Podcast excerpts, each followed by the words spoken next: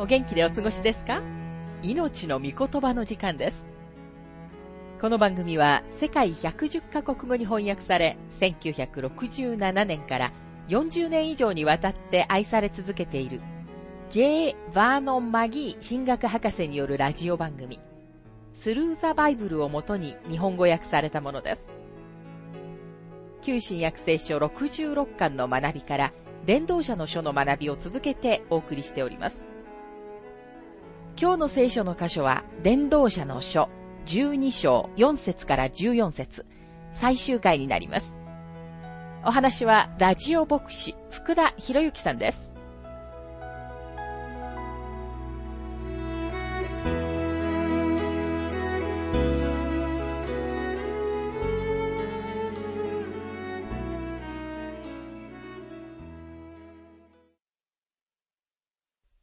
伝道者の書12章の学びをしていますが、12章の4節通りの扉は閉ざされ、臼を引く音も低くなり、人は鳥の声に起き上がり、歌を歌う娘たちは皆うなだれる。通りの扉は閉ざされとは、耳が遠くなってゆくことです。マギー博士の奥さんは友人たちにこんな言い方をするそうです。ちょっと大きい声で話してくださらないといけないわ。うちの主人、耳が遠くなってきてるの。ついでながら、本当はそうではないのです。家内は、私が彼女の言っていることを聞いていないことが多いと言います。きっと私が聞きたくないという時もあるのだと思います。数年前、補聴器をつけている隣人がいました。彼の奥さんは、彼が木を切ったり、果物の木を剪定するために外に出てくると、彼の後を追いかけてきたものです。彼は、はしごに登って剪定をしていましたが、彼女は出てきて、彼に小言を言い続けました。すると彼は補聴器を取ってしまいます。彼女は彼に15分も話しかけますが、彼は奥さんの言うことは一言も聞かないのです。最終的に彼女は、あなた補聴器をつけていないのね、と怒ります。そうです。彼は補聴器をつけていなかったのです。彼はただ自分のやりたいようにやり続けました。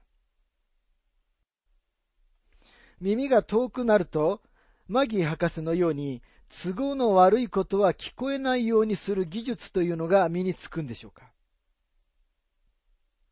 年を取ると巷の騒音さえも昔のように大きくは聞こえなくなります。そのようにして通りの扉は閉ざされるのです。そして臼を引く音も低くなります。臼の音も昔のようにはうるさくはないように聞こえます。またここには、人は鳥の声に起き上がりと書かれていますが、ご自分の経験を次のようにマギ博士は述べています。子供の頃とても大きな音の目覚まし時計にさえも目を覚ますことがなかったことを覚えています。家内も私も若い頃は子供たちの騒音は気になりませんでした。ご近所からのうるさい音楽も気にしませんでした。どんな宿屋やホテルに泊まってもよく眠れました。どんな騒音にも煩わされることはなかったのです。しかし今は鳥の小さなさえずりさえも私たちの眠りを妨げます。そして今は旅行して宿屋に泊まるときにはいつでも静かな部屋をもらえますかねと頼みます。私たちは年をとって鳥の声で目が覚めるのです。どんな小さな音も私たちの眠りを妨げるのです。またここには、歌を歌う娘たちは皆うなだれるとありますが、教会の聖歌隊で歌っている年寄りはあまり見かけません。年を取ると声は細くなり、メロディーについていくのが難しくなるからです。アメリカの伝道者であり、音楽指揮者であったホーマー・ロード・ヒーバーは、非常に優れた指揮者であり、音楽家でした。私はビリー・サンデーと一緒に巡回していた彼の若い頃のことを覚えています。子供の頃彼の歌を聴いて私はドキドキしたものです。彼はトロンボンを吹き、歌い、そして歌を指揮しました。彼はなんと素晴らしい声を持っていたことでしょうか。その後私は自分が牧師をしていたロサンゼルスのダウンタウンの教会に彼を招きました。その頃には彼は70代になっていました。私が手助けをして、彼はよろよろと講談に登りました。彼はまだ素晴らしい指揮者でした。彼より優れた人は今後も誰も出ないと思います。でも彼でさえも時々歌声が乱れる時がありました。その時には、もはや彼の声は何年も前に私たちが聞いたあの輝かしい声ではありませんでした。以前は美しい歌声を持っていた人たちも、年を取るとその声の質を失ってしまいます。私のように一度もうまく歌えなかった人たちは、心の中で主を賛美する方が良いのです。私が賛美礼拝で口を開かないのはそのためです。あえて口を開かないのです。私は若い頃にも歌うことはできませんでした。そして年を取った今はもっとひどいものです。ですから歌を歌う娘たちは皆うなだれんのですと、マキー博士は述べています。伝道者の書12章の5節彼らはまた高いところを恐れ、道で怯える。アーモンドの花は咲き、イナゴはのろのろ歩き、風潮木は花を開く。だが人は永遠の家へと歩いて行き、嘆く者たちが通りを歩き回る。彼らはまた高いところを恐れとありますが、私は飛行機で飛ぶのは一度も楽しいと思ったことはありませんでしたが、恐れを少しずつ克服し、最近は楽しめるようになってきていました。その後年を取ってきて、今日私は一番最初に私が持っていたのと同じ飛ぶことへの恐れがあることに気づいています。若い頃にはちっとも気にならなかった小さなことが私を心配させるようになっています。マギー博士はとにかく飛行機が苦手なんですね。またここには、道で怯えると書かれていますが、昔物事を楽しんだようには、年を取った今は楽しめなくなりました。私たちはいつでも旅行が好きで、イスラエルや、その他聖書にゆかりの場所やハワイ諸島に行くツアーをいくつも指揮したものです。しかし私たちが年を取ってきたとき、旅行が前よりも大変になってきたことに気づきました。前には考えもしなかったことについて心配したり不思議に思ったりします。若かった時には、家内と私は古い車でアメリカ横断にでもためらわずに出かけたことでしょう。何の予約もしたことはありませんでした。宿屋に着いた時に、そこがいっぱいでも心配しませんでした。道端で眠らなくてはならなくても何とも思わなかったのです。でも今はいつも絶えず何かの恐れがあります。旅行の準備をするときには、とても早くから全部の予約をし、道路地図を何度も何度も何度も調べ返します。道で怯えるのは嫌だからです。アーモンドの花は咲きとありますが、アーモンドの花は真っ白です。老齢者は頭が真っ白になるか、あるいはてっぺんには何も残っていないか、二つに一つです。イナゴはノロノロ歩きとありますが、英語訳は、イナゴが重荷となりと訳されています。あんなに小さなイナゴがどうして重荷になるというのでしょうか。年を取ると、以前には邪魔にもならなかったものが重荷になります。私たちは自分の孫たちを心から愛しています。しかし彼らが来るのは楽しみなのですが、しばらくすると彼らが家に帰っていくのを見てほっとします。力も耐久性も忍耐もなくなります。そのように多くの小さいことが重荷になるのです。風潮木は花を開くとありますが、英語の訳では情欲がなくなると訳されています。年を取るとロマンスはなくなります。昔のように若いふりをしようとすることはできますが、誰も騙すことはできません。人は永遠の家へと歩いて行き、嘆く者たちが通りを歩き回るとありますが、死がだんだんと近づいてきています。伝道者の書12章の6節こうしてついに銀の紐は切れ、金の器は打ち砕かれ、水亀は泉の傍らで砕かれ、滑車が井戸のそばで壊される。ここには体の器官のリストがあります。最後にはこれらの器官はもう機能しなくなります。銀の紐は脊髄です。金の器は頭で脳のための器です。年を取ると脳の機能は低下し、死の時には全く機能しなくなります。水亀は肺です。水亀は泉の傍らで砕かれます。滑車は心臓です。滑車が井戸のそばで壊されるのです。心臓はもはや血液を体中に送り出すことをしなくなります。ここに書かれているのは死につながる老年の体の衰えの描写です。これらの器官が機能しなくては命を保つことはできません。伝道者の書12章の7節塵は元あった地に帰り、霊はこれをくださった神に帰る。ここに明らかにされているように、魂の眠りというような教えは聖書の中にはありません。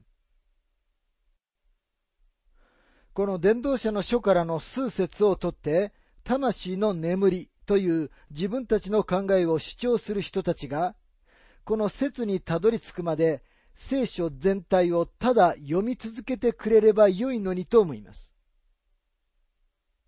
体は眠りますが、霊、あるいは魂はこれをくださった神様のところに帰るのです。新約聖書は私たちが体から離れることは、主と共にいることであると保証していることを繰り返したいと思います。第2コリント5章の8節でパウロは次のように述べています。私たちはいつも心強いのです。そしてむしろ肉体を離れて主の身元にいる方が良いと思っています。魂は即神様のもとに帰ります。この体は私たちが住んでいるただの幕屋、あるいはテントなのです。魂を覆う外側の覆いに過ぎません。魂は神様と共にいるために体から離れてゆくのです。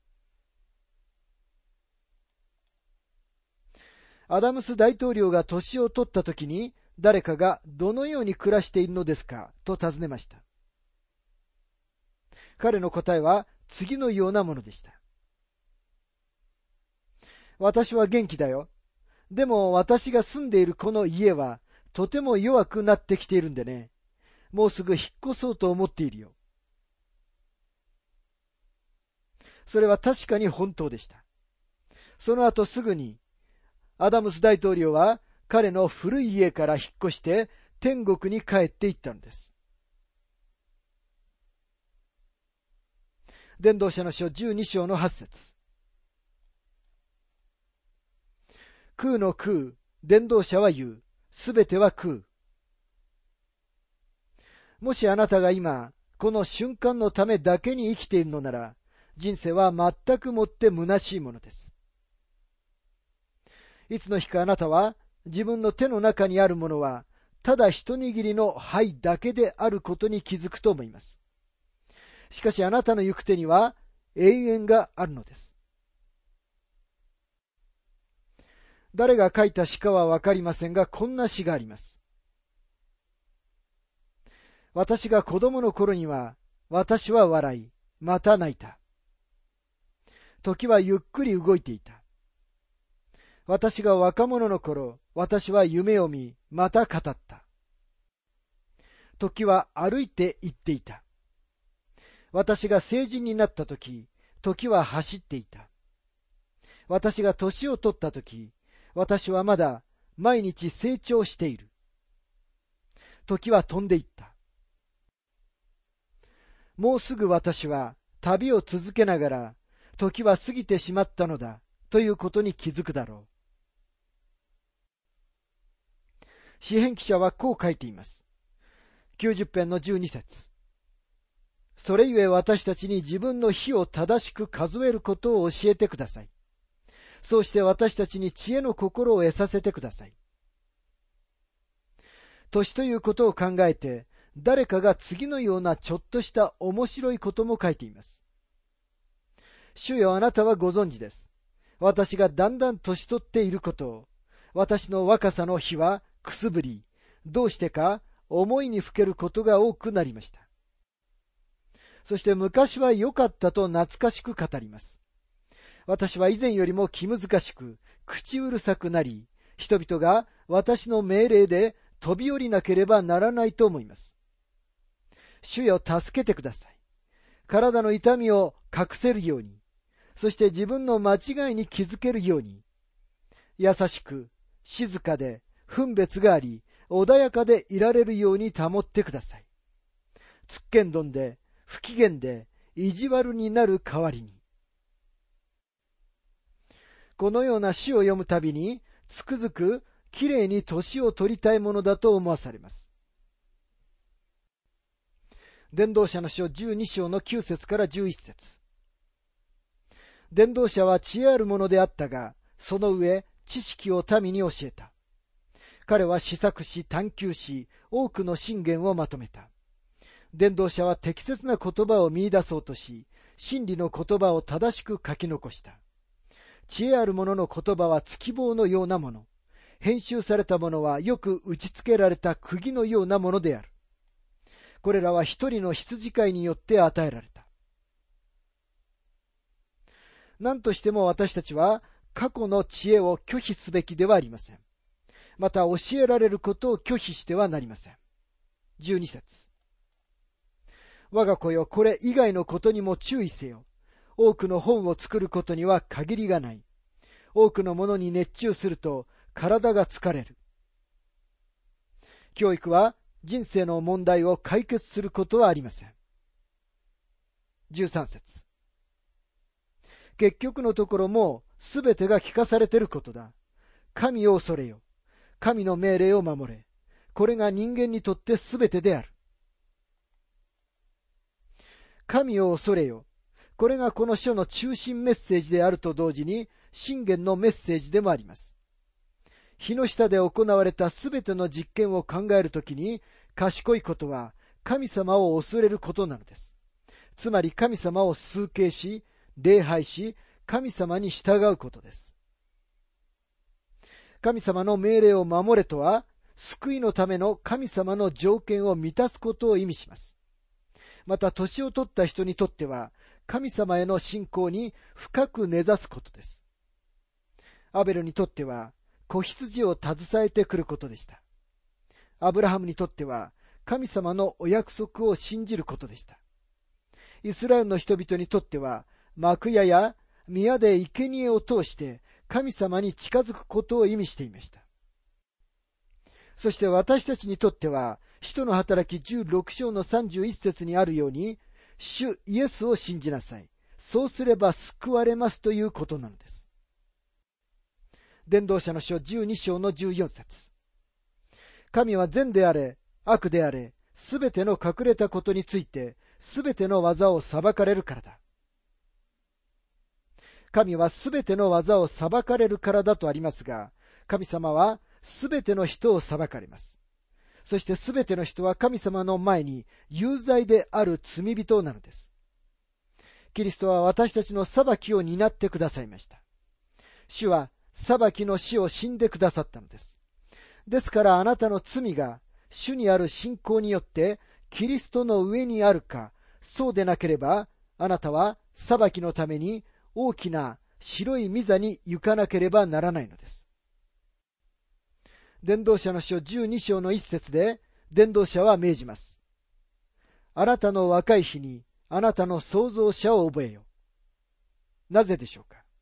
それは、救いに関して言えば、救われるチャンスが大きいからです。そして奉仕という点では、あなたは神様のために何かすることができるからです。統計によりますと、より多くの人たちが若い時にキリストを信じています。だからといって、年を取った人たちがキリストを受け入れて救われることができないという意味ではありません。マギー博士はかつてラジオ番組の中でキリストを信じたいと思う人は今この瞬間に手を挙げてくださいと招きをしました。すると一人のご婦人が90歳の父親が番組を聞いている部屋に入ってみると彼はユリースに座って番組に耳を傾け、手を挙げていました。彼女が聞いてみると、父親がキリストイエスを自分の救い主として受け入れたことが分かりました。なんと素晴らしいことでしょうか。イエス様を信じ救われるのに遅すぎるということは決してありません。ソロモンが若者たちに特別に訴えている第二の理由は、彼らには神様に仕えるために自分たちの長い人生を差し出すことができるからです。本当の奉仕をした人たち、神様に何かをお捧げした人たちは若い人たちでした。ヨセフ、ギデオン、ダビデ、エレミア、タルソのサウロ、テモテです。それから過去数世紀の間の大勢の若い宣教師たちがいます。日の下には人生の問題に何の答えもありません。イエス・キリストだけが唯一の人生の問題のための解決です。主イエスは、すべての年齢の人たちに次のような素晴らしいご自分の約束をお与えになりました。ヨハネ6章の37節そして私のところに来る者を私は決して捨てません。